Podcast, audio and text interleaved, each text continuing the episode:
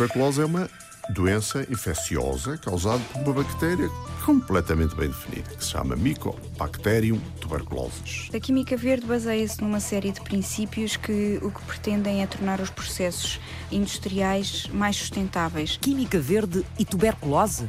O que é que uma tem a ver com a outra? Melhorar o tratamento, reduzir o tempo de tratamento, aumentar a eficácia e diminuir os efeitos secundários dos medicamentos que são administrados. Melhorar o tratamento da tuberculose com a química verde? São fármacos muito maus. Dão problemas hematológicos, frequentemente dão problemas de fígado, muito frequentemente. Não são bons, de facto.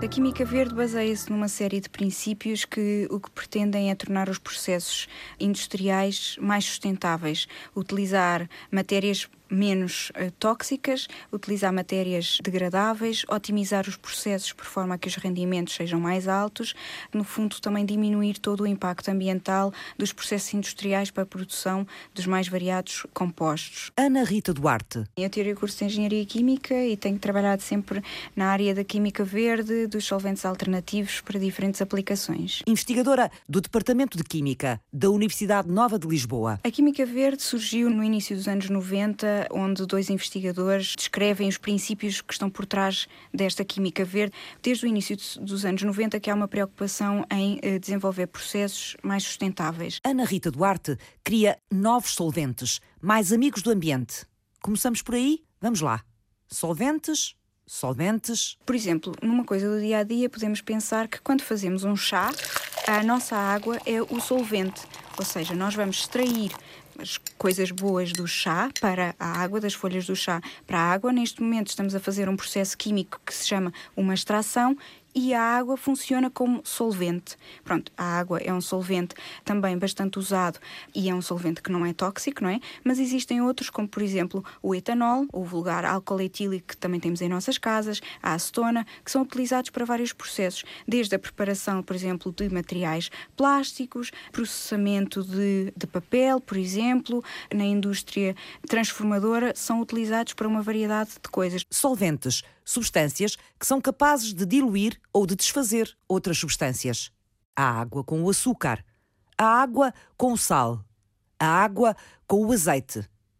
Não, com o azeite não dá. Se calhar muita gente não sabe que o café descafeinado que se toma, o descafeinado, é processado com dióxido de carbono. Portanto, o dióxido de carbono é capaz de dissolver a cafeína e removê-la dos grãos de café. Não é preciso nenhum solvente tóxico, não é preciso ter grandes cuidados. É um processo extremamente verde, extremamente eficaz, de uma coisa que é um produto diário, não é? Extrair cafeína com dióxido de carbono.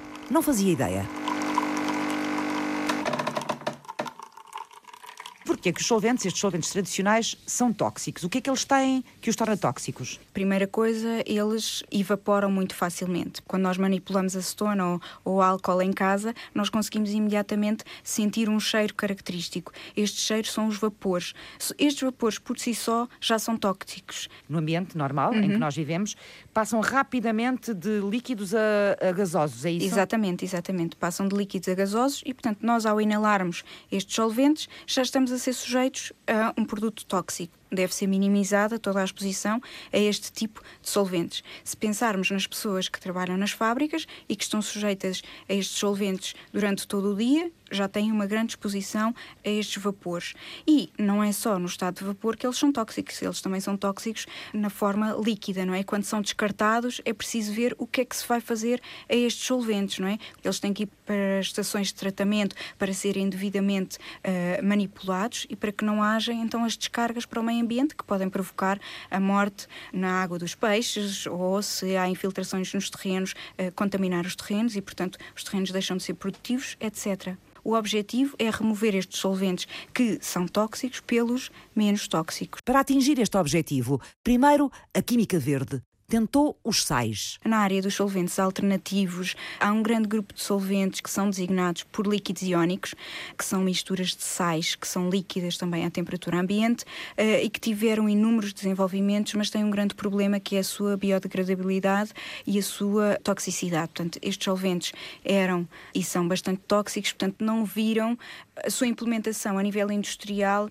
da forma como os cientistas previram. Portanto, a passagem do laboratório para a indústria não correu tão bem por causa dos problemas que estavam associados. Nós agora começamos a trabalhar com outro tipo de solventes. Há cerca de 10 anos que se começam a falar deste outro tipo de solventes, que são os solventes eutéticos, que são misturas de moléculas que existem na natureza, que também se tornam líquidas à temperatura ambiente, um bocadinho como o mel, por exemplo, e que podem ser aplicados a nível industrial para vários fins. A vantagem, lá está, é que sendo moléculas que existem na natureza, são moléculas que existem tanto nas plantas, como em alguns animais, como no nosso próprio organismo, portanto, são menos tóxicas, são biodegradáveis e, portanto, prevemos que esta nova abordagem da química verde consiga a aplicação que os tais solventes de líquidos iónicos não conseguiram anteriormente. O que, é que são solventes eutéticos? Voltando ao exemplo do mel, que é um exemplo relativamente simples, o mel não é mais do que uma mistura de açúcares. E nós todos sabemos que na nossa dispensa o açúcar é sólido, não é? Nós temos aqueles cristalzinhos de açúcar. Porquê que então o mel é líquido? Porque a mistura de açúcares está numa determinada composição, ou seja, eu tenho o composto A mais o composto B numa determinada proporção, que faz com que as moléculas interajam umas com as outras e passam ao estado líquido. Há uma diminuição da temperatura à qual o açúcar fica líquido. Pronto, é isto que acontece no mel. E as diferentes composições, as diferentes quantidades de açúcar e as diferentes proporções é que fazem com que, por exemplo, nós possamos ter dois frascos de mel em que um fica sólido e um fica líquido. Porquê? Porque esta temperatura à qual fica líquido vai depender dos açúcares que nós temos e da proporção entre eles. Vai depender da mistura. Exatamente, vai depender da mistura. Dependendo do tipo de mistura, conseguimos ter líquidos ou sólidos a diferentes temperaturas. E é com isto que trabalham, com misturas de açúcares? Exatamente, é com isto que nós trabalhamos. Não só misturas de açúcares, mesmo misturas de outros compostos, por exemplo, aminoácidos ou um nome mais técnico, ácidos orgânicos, por exemplo, são várias as moléculas que nós podemos trabalhar e que nós podemos misturar para dar origem a estes novos solventes. criar compostos químicos que se fundem a temperaturas baixas e que se conseguem manter no estado líquido no nosso ambiente. Para cozinhar solventes naturais, eutéticos. É o que faz o grupo de investigação Dessolve, liderado pela engenheira química Ana Rita Duarte, na Universidade Nova de Lisboa. Uma equipa especializada em sistemas eutéticos. Nós começámos então a trabalhar em 2013 nestas misturas. Temos trabalhado com misturas, por exemplo, de mentol, da glucose, da frutose, da sucrose, que são açúcares normais que existem também na fruta, que existem no, no, nosso dia a dia, não é? Nas coisas que estão, que estão à nossa volta, tudo açúcares naturais. A saúde é uma das áreas pelas quais a Química Verde está a entrar. O desafio da equipa de Ana Rita Duarte é usar os solventes eutéticos para melhorar o tratamento da tuberculose. Neste momento, a tuberculose tem um tempo de tratamento muito longo, que pode ir de 6 a 12 meses, dependendo. Tem alguns problemas, como o atraso no diagnóstico e os pacientes comprometerem-se durante estes 6 a 12 meses a tomarem a medicação. Portanto, é um tempo muito longo e há muitos pacientes que abandonam a toma da medicação. Portanto, a ideia é melhorar a eficácia dos compostos que já são atualmente administrados. O que é que provoca a tuberculose? A tuberculose é uma doença infecciosa causada por uma bactéria completamente bem definida, que se chama Mycobacterium tuberculosis. Agostinho Marques dirige o Serviço de Pneumologia do Centro Hospitalar de São João, no Porto. É uma categoria de bactérias muito fininhas, muito alongadas, que se vê muito mal ao microscópio. Foi preciso muito apuro para, no século XIX, na Alemanha, conseguirem vê-la. Portanto, é uma bactéria que tem umas características muito especiais, é uma bactéria muito adaptada à espécie humana ela não nasceu na espécie humana. A bactéria, a tuberculose é uma zoonose, é uma, é uma doença que veio dos animais, veio da, das vacas. Ainda hoje, a causa de morte dos búfalos da África, o primeiro problema é a tuberculose. Porque continua a ser uma doença muito, muito, muito, muito desse gado. Quando o homem domesticou os, os e tal, esses animais vacas, passou a viver etc. e passou a ser contagiado e hoje, hoje é uma doença humana. Mas adaptada aos mamíferos, muitos milhões de anos antes de nós existirmos como mamíferos a outros mamíferos anteriores. E, portanto, está muito adaptada. Ela não existe fora do corpo. Não existe na natureza. Quer dizer, ela sai de nós e morre. Só consegue existir nas nossas células. Dentro de nós. O que Onde? faz com. Normalmente nos pulmões. Mas tem capacidade para quaisquer células do corpo albergar. Como é que ela entra em nós? Por ar que inspiramos. À distância a que estamos, estamos a um metro e meio, chega para. Se eu estivesse aqui com tuberculose e estivesse a ter tosse e a, lançar nuvens de bacilos para o ambiente, Ela chegasse aqui. algumas chegavam aí e eram inspiradas. Quer dizer que ela dá um grande salto. não é? Fica no ar durante uns, uns momentos viável. Viva nas partículas, fica no ar. O ar não é tão puro À espera de encontrar outro hospedeiro. Assim é. O que significa que se estiver num ambiente com os amigos, numa festa de anos de alguém com muitas pessoas, se houver alguém a disseminar, eh, estão todos a aspirar bacilos da tuberculose. Todos. O que não quer dizer que todos fiquem Não, doentes. não, a Porquê? esmagadora maioria das pessoas resiste. Nós temos mecanismos de defesa eh, nos pulmões que são inatos e que são- já estão preparados, que temos um tipo de, de células, são macrófagos, quando lá chega material estranho, fagocita e destroem. Comem. Destroem com muita dificuldade este bacilo. Ele resiste muito tempo dentro dessas células, mais do que quaisquer outras eh, bactérias. E é por isso que muitas pessoas que são assim contagiadas ficam, não doentes, ficam de saúde, mas ficam portadoras durante uns tempos de bacilos. Ficam com esta bactéria A alojada. viver, a viver dentro do pulmão. Sim. E portanto, se Mas não morre. não morre, demora muitos anos e depois um dia lá acabará por morrer, mas às vezes pode ficar décadas. E se a pessoa a seguir tiver uma fragilidade muito grande, suponha que é contagiada com o vírus da imunodeficiência humana e faz doença, tem SIDA, com um sistema imunitário muito, muito abatido, aí tem ótimas condições para expandir-se e esta é ela outra vez. A razão porque a tuberculose é frequente nos doentes com SIDA é esta, é porque há muitos portadores e se tem o azar de apanhar a SIDA, o bacilo passa a ser de latente a ativo, compreende? Temos muita população hospedeira ainda deste Presume-se, nós não sabemos ao certo. Nós não sabemos em Portugal, há países que sabem, nós não sabemos. Presume-se que há volta de 2, 3 milhões de habitantes. Como é que esta doença se tornou tão temida nos séculos XIX e XX? Tornou-se um flagelo da humanidade com a Revolução Industrial. Na Revolução Industrial, que ocorreu na Europa Central, centrada fundamentalmente no Reino Unido, houve a deslocação de populações rurais, onde as pessoas viviam isoladas, afastadas umas das outras, para grandes concentrações nas zonas industriais, em péssimas condições de habitação, em pequenas barracas de madeira, eh, sem esgotos, em muito más condições. E isso facilitou o contágio em grandes quantidades de pessoas. O problema cresceu aí e tornou-se um fenómeno medonho. O romantismo deu um toque romântico à tuberculose e dramático. O romantismo? Mas como é que a tuberculose contagiou o movimento artístico e intelectual do século XIX? Traviata,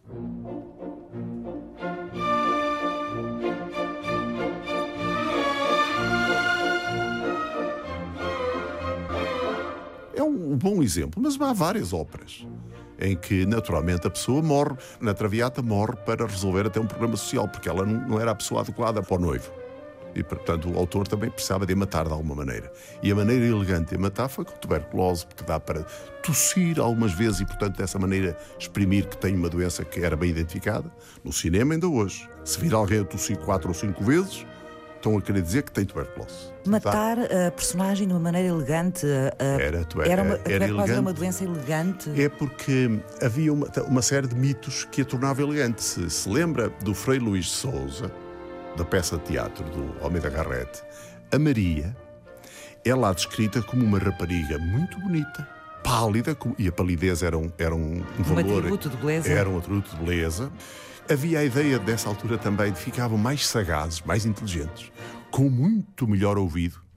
Ouvidos de tísico, como se diz ainda hoje. Exato. Não é verdade, é nada disso. verdade? Não, Não, não é nada verdade. mitos. Foi a construção que o romantismo fez À volta da doença. à volta da doença. E depois houve figuras muito importantes, muito importantes, com tuberculose.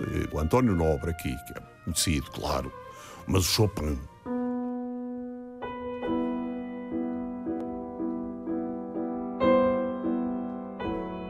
A tuberculose matava devagar, dava, portanto, para fazer uma longa história dramática à volta da aproximação da morte.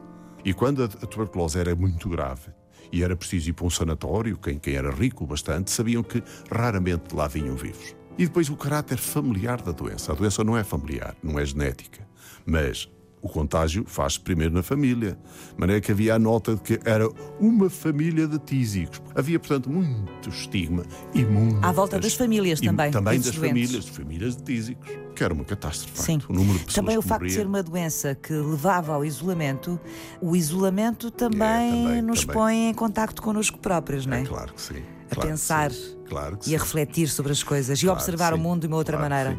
E como muitos escritores tiveram tuberculose e estiveram muito tempo a mudar de ares e tal, o tema tuberculose passou a ser importante também na produção literária deles Uhum. próprios e, portanto, ampliou muito. Levavas as criancinhas também, não era? Muito, para para o claro. campo e para a praia, para mudar de para o ares, para sol, ter ares. para, para, para a sombra, quer dizer, experimentou-se tudo o que se quis.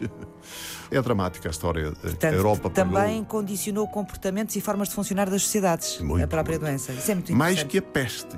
É curioso porque a peste. A peste matou muita gente, Mas não matava de uma tempo, maneira é? dramática. Pois, não tinha nenhuma espécie de beleza, não dava tempo para elaborar nada à volta da doença. A tuberculose, que é capaz de ter eh, morto tanto ou mais que a peste, mais que as guerras europeias do século XX. A gente não tem essa noção. Não tem a noção. É brutal.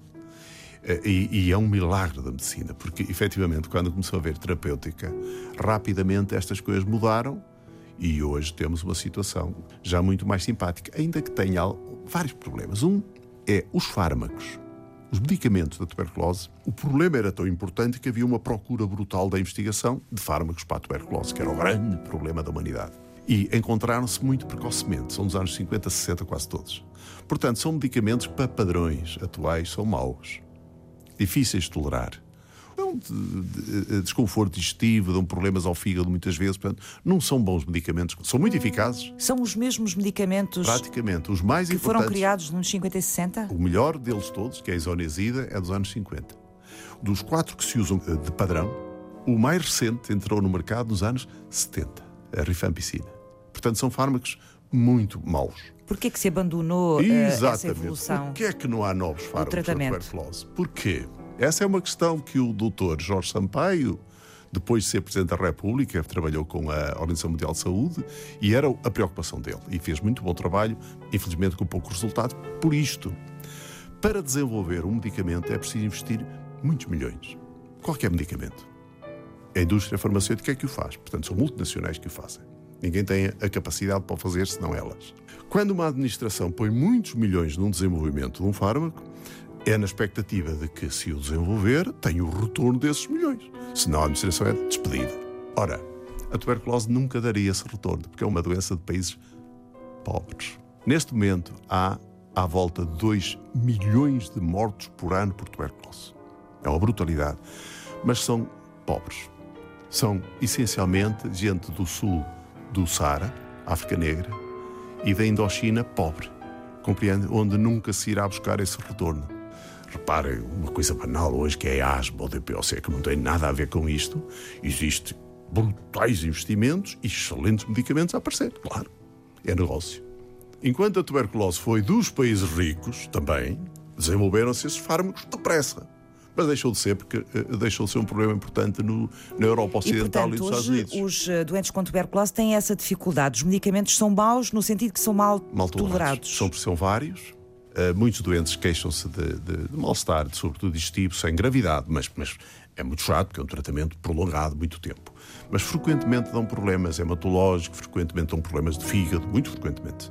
E, portanto, é preciso controlar. Não, não são bons, de facto. Uhum. Mas percebe, este fenómeno é um fenómeno terrível e negro. Sim.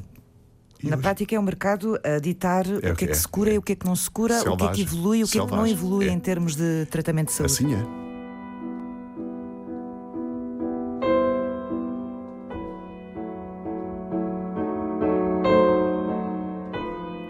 A Química Verde reparar o que a indústria farmacêutica abandonou lá atrás, há mais de 50 anos? Melhorar a qualidade do tratamento da tuberculose? Que novas formas da doença emergem neste século e que riscos espreitam com a globalização? A urgência de uma química verde nascida para tornar os processos industriais mais sustentáveis e a evolução dos cuidados de saúde podem ter um futuro de mãos dadas? A pergunta regressa ao ponto de partida na segunda parte. Até já.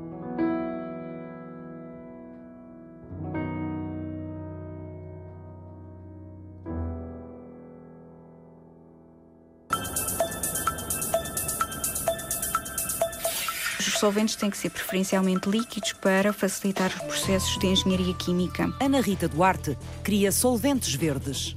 É uma área nova da química. Neste momento, a grande dúvida dos cientistas é porque é que a molécula A com a molécula B, se eu a juntar, ela vai fazer um líquido. E se eu juntar A com C, isto não acontece. O objetivo é substituir os solventes tradicionais, tóxicos, necessários aos processos industriais, por outros solventes com menos impacto no ambiente. Ainda há muita coisa por descobrir neste campo, há muitas coisas que nós ainda não sabemos, é isso que nós estamos a estudar.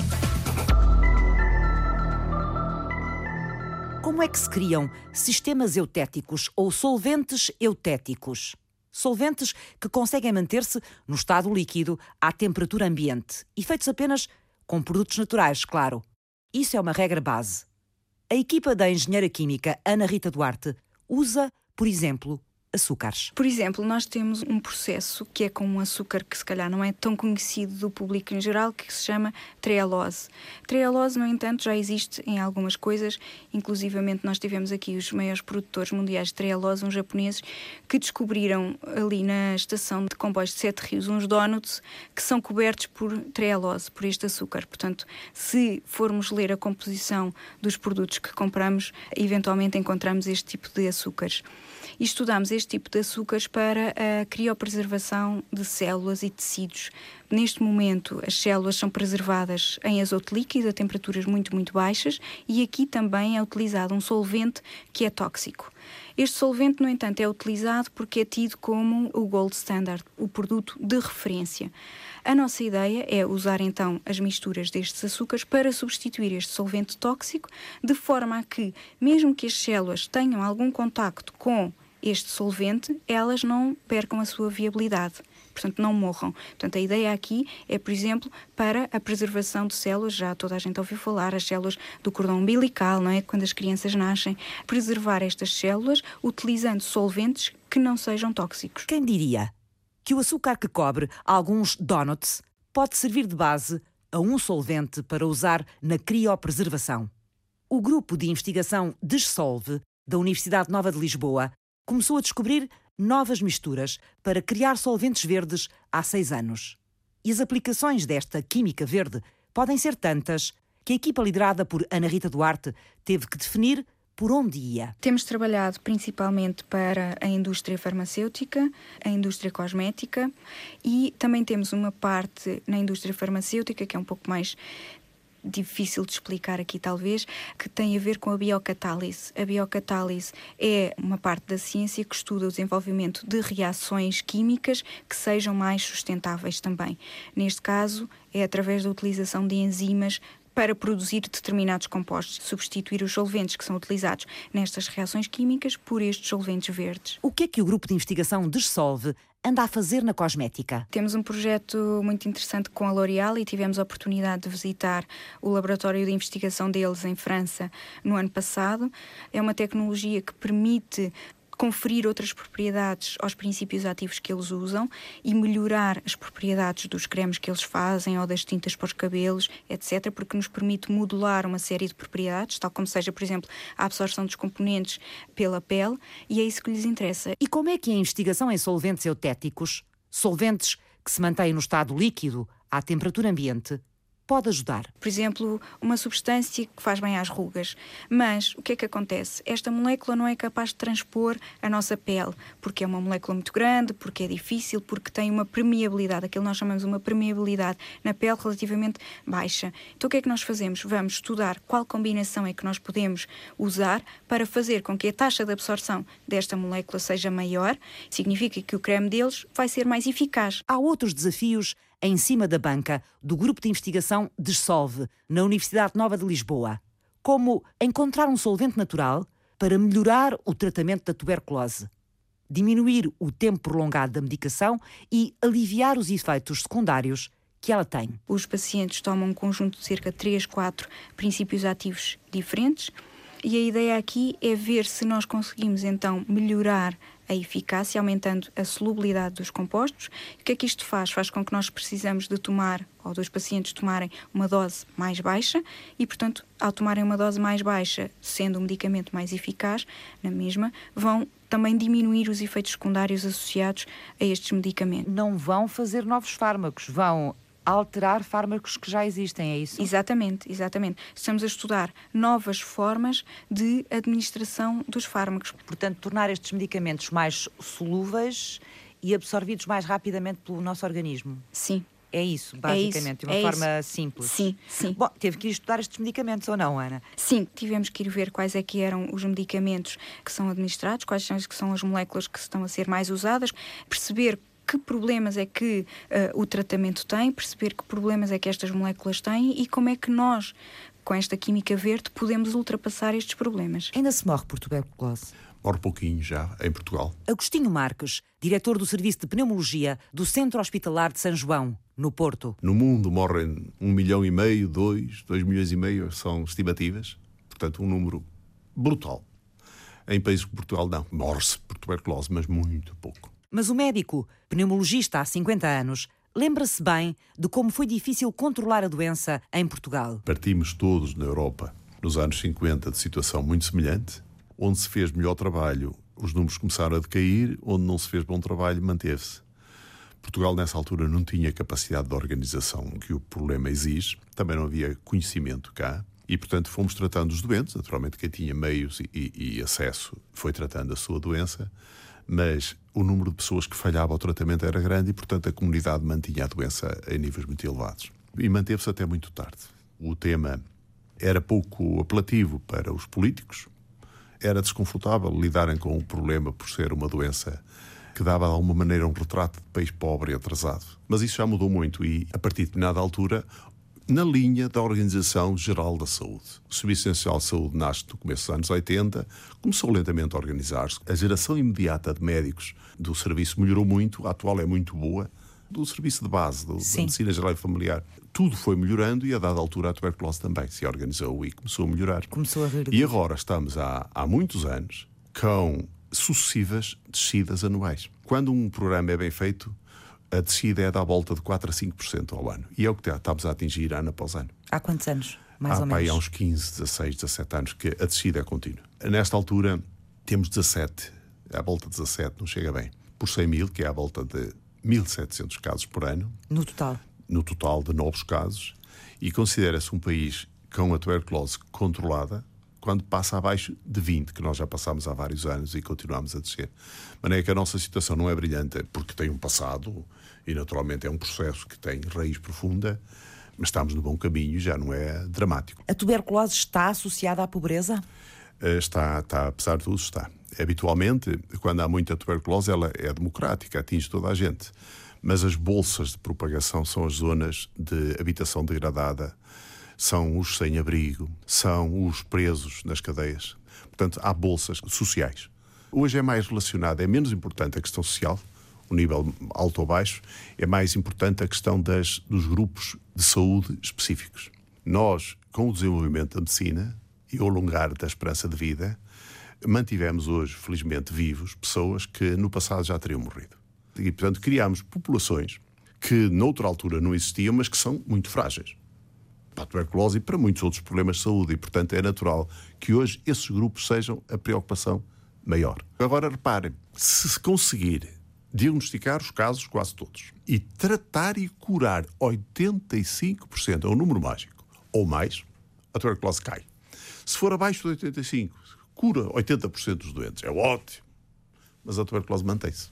Continua a haver a fontes, fontes de contágio e ela mantém-se. Ora, até há pouco tempo, os distritos portugueses, quase todos, os pequenos distritos, já tinham atingido os 85, passado para cima. O Porto não. O Porto demorou muito mais a conseguir chegar-se a este patamar de eficiência. Isso porquê? Consegue-se perceber? É, é, aconteceram coisas na história que são muito interessantes. Olhe, na nossa história recente. A dada altura, a tuberculose no mundo civilizado atingiu um patamar relativamente confortável extinguiram-se os sanatórios. Lembra-se que havia Sim. sanatórios, instituições próprias para tratar doentes com tuberculose. Nos Estados Unidos, na Inglaterra, deixou de fazer sentido haver sanatórios. Extinguiram-nos. Os nossos políticos copiaram extinguiram também. Não foram ver na altura. Nós não estávamos na mesma situação não que estávamos, países. nem pouco mais ou menos. Nós aqui no Porto, em geral, aqui o norte do país, com devido vénia para quem viu fora da, da região norte, na saúde aderimos mais depressa às propostas. O norte, em geral, adere rapidamente à, à mudança nas questões de saúde, muito mais depressa que o resto do país. E, portanto, a norma era para fechar, fechou. Lisboa não fechou nada. Manteve durante muitos anos os dispensários todos ativos, por inércia. Mas resultou bem, por continuar a lutar contra a tuberculose. E isso pode ter feito Isso com é que os capaz de ter feito a Porto diferença. Isso é que é capaz de ter eh, feito a não diferença. tivessem baixado tão depressa. Provavelmente. Mas o Porto já atingiu esse número mágico dos 85%. Agora já, agora já. Então, e hoje como é que curamos a tuberculose ou como é que a Não, tratamos? hoje tratamos-la adequadamente na, numa pequena rede de centros que se chamam CDP, Centros de Diagnóstico Pneumológico, com pessoal para atender os doentes sem espera. Os doentes de tuberculose não têm espera, são logo atendidos, como é evidente. Porque eh, aqui não, não é a medicina clássica, isto é a medicina com prevenção. Tratar um doente é, ao mesmo tempo, prevenir.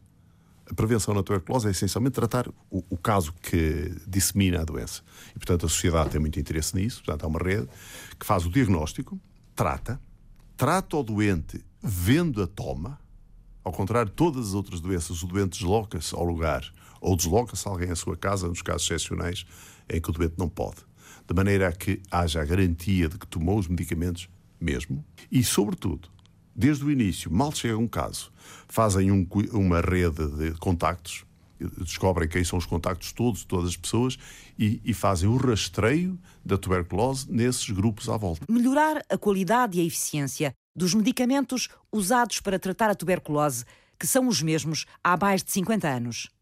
É um dos objetivos do Grupo de Química Verde, Dessolve, na Universidade Nova de Lisboa uma investigação liderada pela engenheira química Ana Rita Duarte. É um projeto que ainda está numa fase muito preliminar, ainda faltam muitos estudos para nós concretizarmos isto, mas temos indicações de que de facto conseguimos aumentar a solubilidade e aumentar a permeabilidade de algumas destas drogas, no sentido sempre de fazer com que a dosagem seja mais baixa e, portanto, os efeitos secundários naturalmente também serão mais baixos. E em que ponto é que estão? Já têm uma noção do que é que é possível transformar nestes medicamentos? Neste momento, sim. Portanto, a principal vantagem é sempre passar do estado sólido para o estado líquido.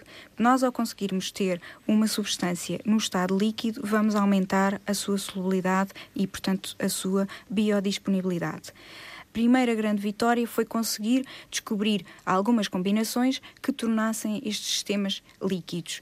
A partir daqui, há toda uma série de caracterização que tem sido feita. Neste momento já estudamos a toxicidade destes compostos in vitro, portanto no laboratório, com uh, células animais. No entanto, é preciso passar para ensaios antibacterianos, não é? a tuberculose é causada por uma bactéria e nós temos que perceber nas condições em que estas misturas não são tóxicas para as células saudáveis, serão eficazes ou não contra aquela bactéria. Portanto, este é o próximo passo, é aquilo que vamos fazer a seguir, é tentar perceber se conseguimos inviabilizar as bactérias ao mesmo tempo que não matamos as células saudáveis. Depois de passarem o teste das bactérias, imagino eu que ainda terão os testes animais, não é? Em sim, vivo? Sim. Fazer estes testes com a bactéria da tuberculose são testes muito, muito específicos e são testes muito, muito dispendiosos. Portanto, nós para irmos para esses testes temos que ter a certeza que passamos todas as fases anteriores. O que é que torna dispendioso esse processo?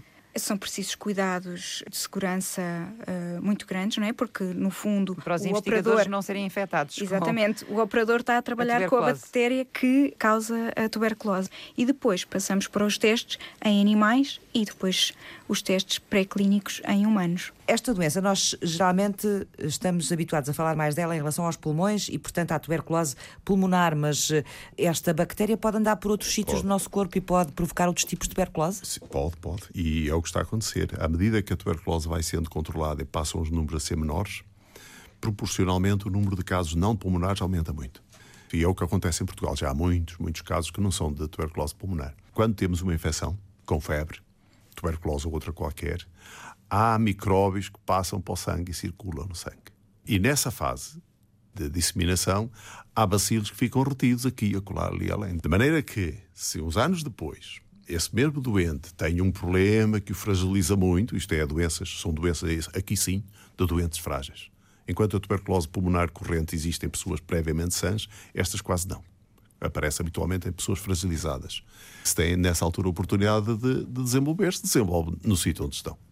E, e dá tuberculose é extrapulmonar. Geralmente? Muitas vezes nos ossos, muitas vezes no aparelho digestivo também, às vezes nas meninges, uma vez ou outra na minha vida pessoal, até família, nas trompas das senhoras. Quer dizer, era uma causa frequente de esterilidade feminina.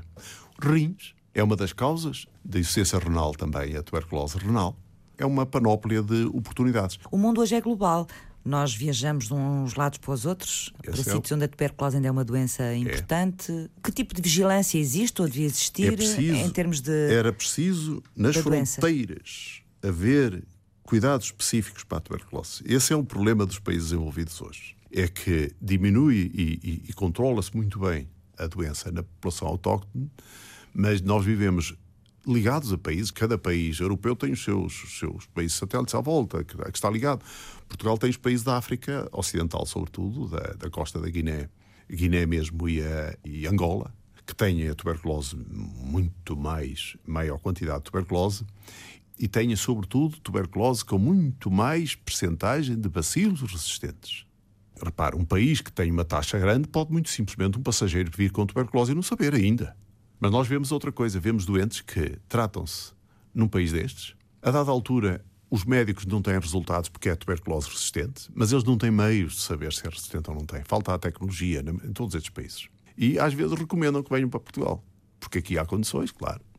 E portanto, vem alguém dentro de um avião a tossir durante sete horas para todas as pessoas que lá vêm dentro. Mas se vem já com a tuberculose identificada, mesmo não sabendo se ela é resistente ou não, uh, não devia haver já a viajar em condições específicas? Absolutamente, isolada, claro, mas, mas o problema é que normalmente isto é feito não por protocolo, mas por pessoas individuais que, pelo contrário, não querem que saiba que venham com a doença. E, portanto, vêm muito simplesmente, isto é experiência frequente. Portanto, já recebeu doentes? Já, já. No seu hospital? Já. Já, viajaram nestas condições à já, procura de. E é um problema ajuda. sabido e é uma preocupação das autoridades. Portanto, o objetivo é passar de uns comprimidos em que tínhamos o princípio ativo na forma sólida para a forma líquida.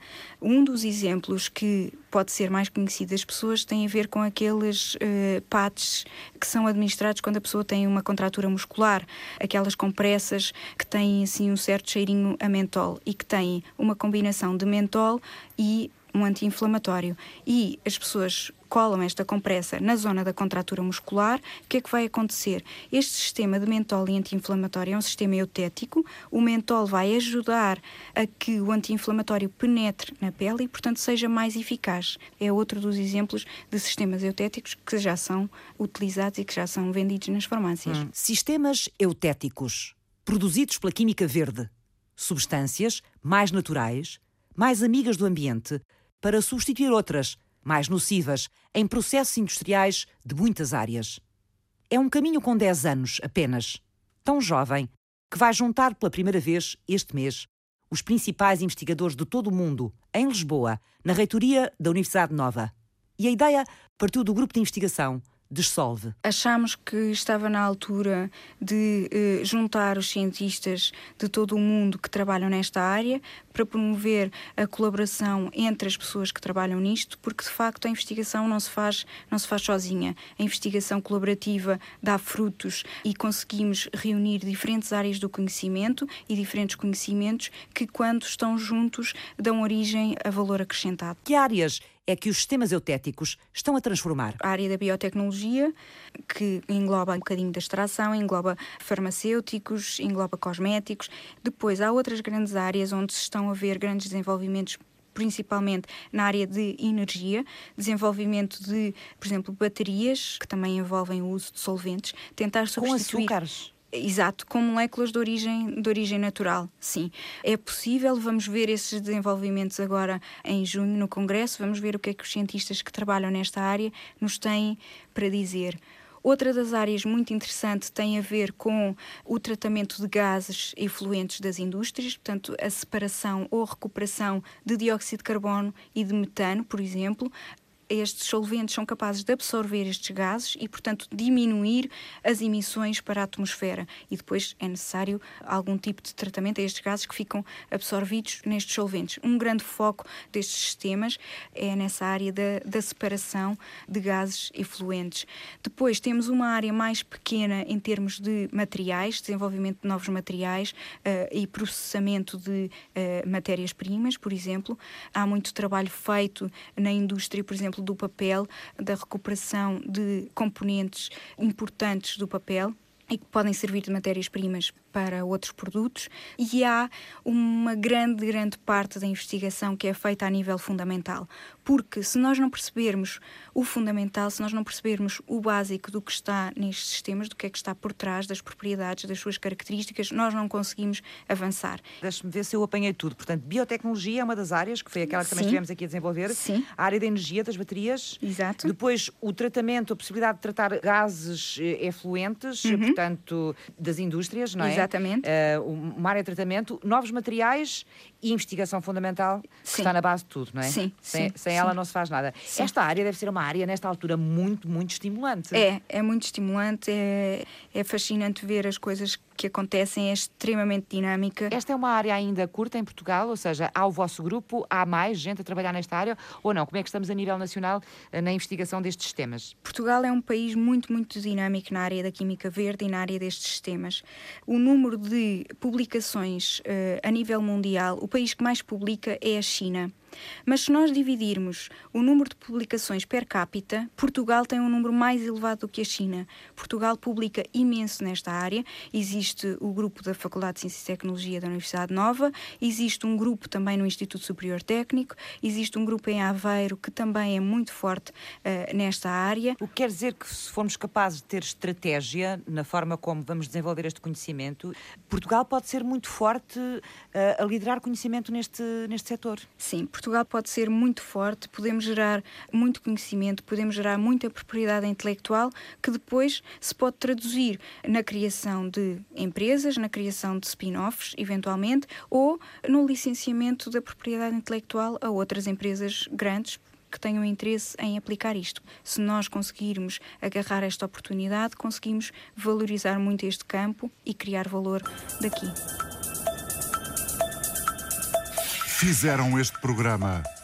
Ana Rita Duarte. Portanto, há cerca de um ano eu enviei um e-mail aos investigadores mais reputados desta área em vários pontos, tanto na Europa como na América, inclusivamente na Austrália ou do Japão, e eles acolheram de uma forma muito positiva e acharam que de facto havia necessidade de juntar as pessoas. Agostinho Marques. A mensagem importante aqui é que nós precisamos de um mundo solidário em que todos vivessem bem no nosso interesse, compreende?